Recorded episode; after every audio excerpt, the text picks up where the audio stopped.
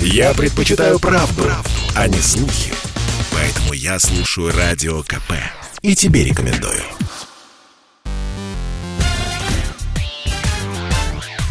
Шоу-бизнес с Александром Анатольевичем на Радио КП. Это новости шоу-бизнеса на Радио КП. И я, Александр Анатольевич. Здравствуйте. Особняк из фильма «Один дома» сдается на одну ночь. На портале Airbnb появилось интригующее объявление об аренде легендарного дома Макалистеров из комедии «Один дома». В объявлении сказано «Вся семья в полном составе уезжает в отпуск, поэтому мы приглашаем компанию сорванцов, которые позволят своим внутренним восьмилетним хулиганам оторваться в доме по полной». К объявлению добавлены фото дома Макалистеров – который выглядит так же, как в любимой картине. Кстати, в жилище будет находиться домашний тарантул, собрат того самого паука, который помог герою Макалея Калкина сбежать от грабителя. Культовый дом будет доступен для аренды всего на одну ночь, 12 декабря, а аукцион на бронирование начнется сегодня, 7 декабря. Земляк Моргенштерна, вокалист группы «Люмен», не удивился, что силовики заинтересовались рэпером. Группа «Люмен» известна своей остро-социальной лирикой. Например, у рок-коллектива есть песня с припевом «Я так люблю свою страну и ненавижу государство», тем интереснее послушать мнение лидера коллектива Рустема Булатова о ситуации с Моргенштерном. Тем более и Алишер, и Тем оба родом из Уфы, Напомним, что глава Следственного комитета Александр Бастрыкин заявил, что молодой артист, цитата, «по сути торгует наркотиками в интернете». Но здесь Булатов не стал включать панка. Итак, в интервью «Радио КП» певец заявил.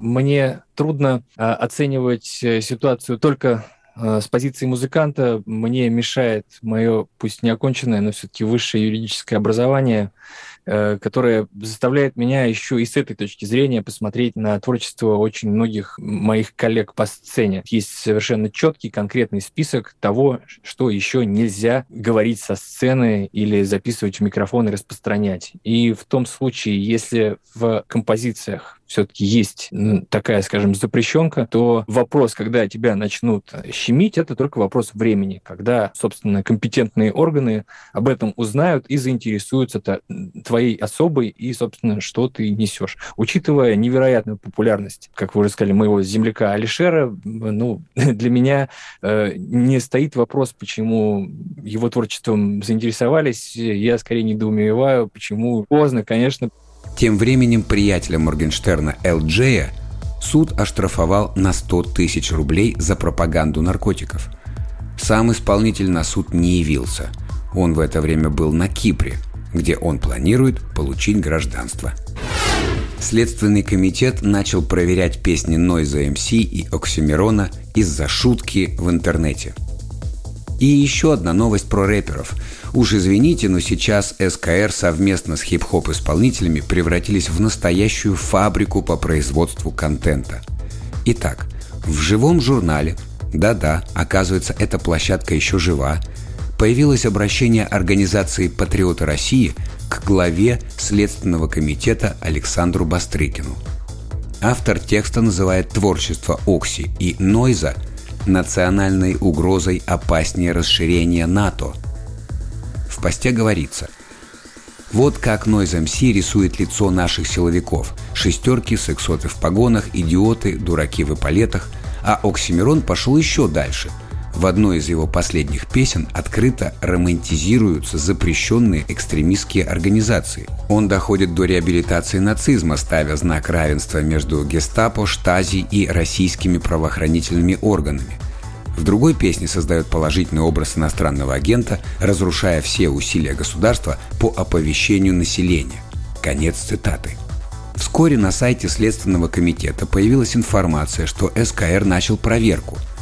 Но во всей этой истории есть один нюанс.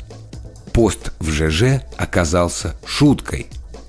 Текст написал блогер Дмитрий Якушев – После того, как розыгрыш вышел из-под контроля, мужчина обратился к силовикам. «Остановитесь! Не было никакого обращения группы патриотов. Это же шутка!» Вымышленное обращение, специально написанное в идиотской форме. Сатира на наше время.